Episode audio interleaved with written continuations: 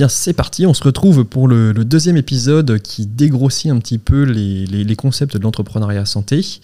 Et je crois, Mario, que tu vas nous parler dans ce deuxième épisode de tout ce qu'il existe dans l'écosystème pour aider une personne qui veut, qui veut se lancer, qui veut lancer un projet, qui veut entreprendre. Donc vas-y, je te laisse te, lancer, puis ensuite on va rebondir petit à petit euh, dessus. Très bien. Ouais, l'idée c'est voilà, je suis étudiant ou jeune diplômé dans la santé. Euh, qui est-ce qui peut m'aider à monter mon projet? Donc on est assez peu éduqué à savoir c'est quoi un peu les, acteurs autour de nous, alors qu'il y en a plein. Euh, au-delà des acteurs, déjà, je commencerai par juste dire il y a plein de formations qui existent. Euh, vous pouvez vous former sur tout sur Internet. Vraiment, si vous avez des questions sur des sujets, sur YouTube, sur Udemy, sur Open Classroom, sur les podcasts, il y a plein, plein, plein, plein, plein, plein de choses que vous pouvez apprendre. Dans ton podcast Miradec, je pense qu'on peut déjà comprendre plein, plein de choses sur l'écosystème. Enfin, c'est des premières choses euh, qui sont là pour aider et qui peuvent vraiment euh, vous, vous, mettre un pied à l'étrier. Euh, donc n'hésitez pas à, regarder ça et minimisez pas du tout tout ce que ça peut vous apporter. Attends, instant, promo du coup, Health Tech in Progress, le, podcast, si vous voulez découvrir un petit peu l'écosystème santé. Exactement. deuxième point, donc un des trucs les plus simples et les, plus proches de vous, ça va être les assos étudiantes entrepreneuriales. c'est pareil, assez nouveau, ça fait depuis 2015 que ça existe. Il y en a dans quelques facs pas souvent les facs de pharma. Il y en a une à Paris-Saclay, c'est certain Saclay, mais sinon dans les autres facs, pas trop. Il y a des pôles entrepreneuriaux parfois, euh, dans certaines assos industries et autres. Euh, mais c'est le premier, euh, premier, premier pied à l'étrier aussi que je dirais pour vous, pour vous aider. Soit ils vont vous rediriger, soit ils peuvent vous donner un peu des infos là-dessus. Euh, il y en a pas mal aussi en assaut de, des assos d'écoles de commerce. Donc ça, vous pouvez aller essayer, de voir les assos d'écoles de commerce à côté de votre fac, souvent il y a des campus, etc. Donc n'hésitez pas à aller voir de ce côté-là aussi pour peut-être vous renseigner. En plus, oui, ils sont ouverts. Généralement, il y a les, écoles de commerce, ils sont, ils sont ouverts à avoir des profils différents pour avoir des projets voilà, qui ne sont pas forcément purement, purement business. Quoi. complètement. Ils ont besoin de, de, personnes un peu spécialisées dans des domaines et dans des industries, donc ça les intéresse beaucoup.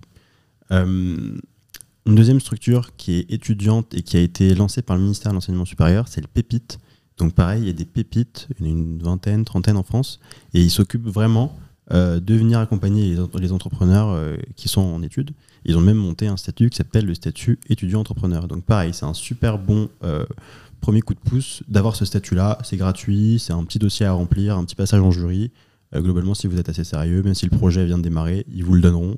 C'est un peu de flexibilité dans votre projet et vos études, donc pour gérer un peu mieux les deux. Et c'est ça à préciser sur ce statut-là, tu arrives avec une idée, un projet, tu le présentes devant un petit jury euh, d'entrepreneurs. Donc comme tu le dis, bon, généralement il y, a, assez peu de, projets qui sont, qui sont retoqués. En fait, il faut juste montrer que tu es motivé et ensuite tu obtiens ce, statut entrepreneur. C'est comme un, et tu as presque as un diplôme secondaire à côté. Quoi. Donc voilà, c'était la petite précision. Complètement. Exactement. Euh, et, après, il va y avoir plein de structures d'accompagnement. Il y a des assos qui font de l'accompagnement, des assos étudiants entrepreneuriales. Il va y avoir les incubateurs. C'est un mot assez euh, peu connu parfois des étudiants. En fait, c'est juste une structure qui est publique ou privée. Il y a plein de types d'incubateurs possibles, d'écoles, pas d'écoles. Donc il y a des incubateurs HEC dans d'autres écoles, etc. Euh, lancés, par des, lancés par des structures dédiées et qui sont là en fait pour vous aider sur plein de sujets. Donc parfois, ils vont, ils vont vous offrir des locaux. en plus, il y aura du coup des mentors. Euh, des coachs, euh, vous aider à vous financer, ils vont vous aider à vous financer, ils vont vous aider à faire plein, plein, plein, plein de choses.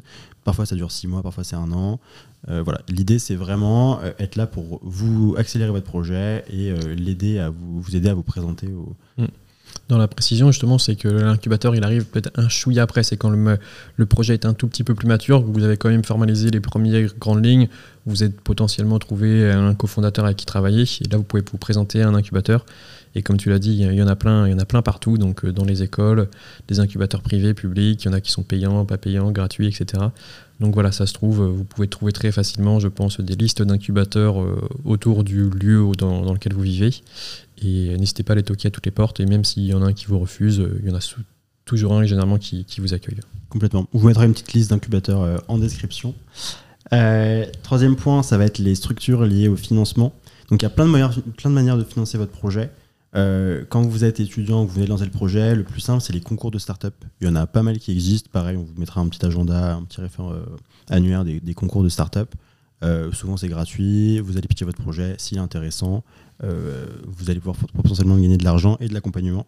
Et pareil, vous ne vous focalisez pas sur votre projet et votre taille de projet. Tous les projets peuvent être légitimes. Ça mm. dépend des conditions du concours.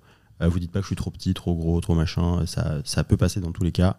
Euh, Non, c'est vrai, c'est- complètement ça. Il y a des, petits concours qui, euh, vous donneront 1000 euros, 2000, 3000 euros jusqu'à 5000 euros, et puis ça sera juste sur une idée pour vous aider à pousser l'idée. Il y a des concours qui seront un peu plus aboutis, où là on parlera de plus grosses sommes d'argent.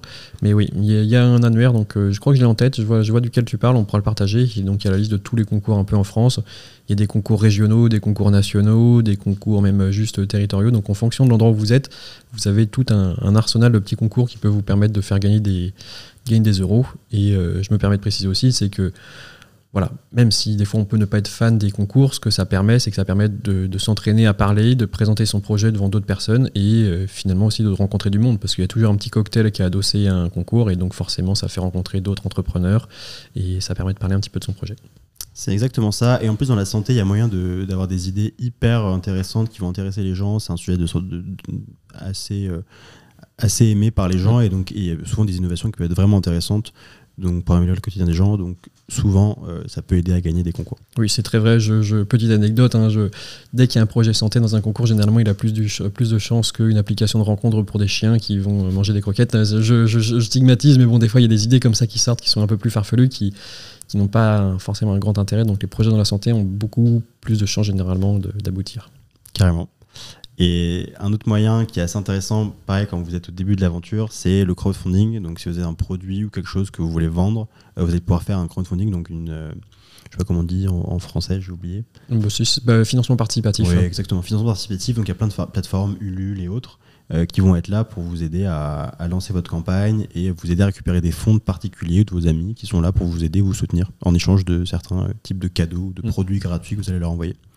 Euh, donc très bon moyen pour se faire de la pub et euh, financer un projet, souvent produit physique, C'est si souvent un. physique, ouais. mais euh, ça peut être assez rare en santé, mais euh, c'est un bon moyen. Bah, ça marche pas mal euh, sur, euh, par exemple, sur des compléments alimentaires, des choses comme ça. Il y a beaucoup de, de boîtes qui se sont lancées avec, sur ce projet-là. Donc, ils, ils récupèrent un financement de base et ensuite, ils ont ce petit fonds pour, bah, pour aller contacter des laboratoires qui travaillent en marque blanche développer leurs produits. Donc, comme l'a dit, dit Mario, c'est plus pour des produits qui sont à destination directe du, du patient, voire client. On parle peut-être plus là de, de client dans ces cas-là, mais c'est une possibilité pour ceux qui se lancent sur cet axe-là.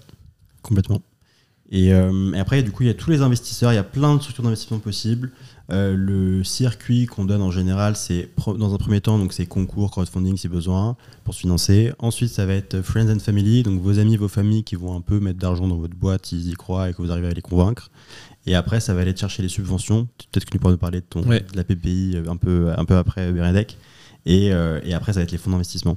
Donc, euh, fonds d'investissement, il y a donc des business angels qui vont être un peu des entrepreneurs qui ont eu de l'argent, qui, qui réinvestissent leur argent. Euh, donc, c'est des personnes privées. Et puis des fonds d'investissement qui sont des structures d'investissement euh, Mm. privées ou publiques qui vont mettre euh, de 50 000, 5 000 à plusieurs millions d'euros. Vous voyez des fois des, des levées de fonds à 500 millions d'euros. Mm. Donc, c'est ces structures-là. Donc, ça vient plus tard. Mais voilà un petit peu l'ordre des choses. Et du coup, en France, il y a plein de subventions. Euh, Il y a Genius, on mettra pareil en lien, qui recense pas mal de subventions et d'aides pour la santé. Et du coup, il y a la BPI, Banque publique d'investissement, qui fait pas mal de choses. Donc, peut-être Ouais. que tu peux nous en Ouais, parler. un complètement. Donc, euh, donc, comme l'a dit Mario, il y, a, il y a tout un arsenal euh, d'aides qui sont fournies par la BPI, donc en fonction de la maturité de votre projet, en fonction des secteurs euh, dans lesquels vous évoluez. Donc là, si on, parle santé, il y, a des, il y a des fonds qui sont alloués, je sais pas, uniquement pour le cancer, d'autres uniquement pour la cardio, etc. Donc il y a plein d'aides. Mais les premières aides que vous pouvez avoir, c'est la, la, la bourse French Tech, hein, déjà, la- l'aide de base. Et pour ceux qui, euh, seraient sur euh, critères sociaux, donc euh, je sais pas, si vous, là, vous êtes boursier, étudiant boursier, etc.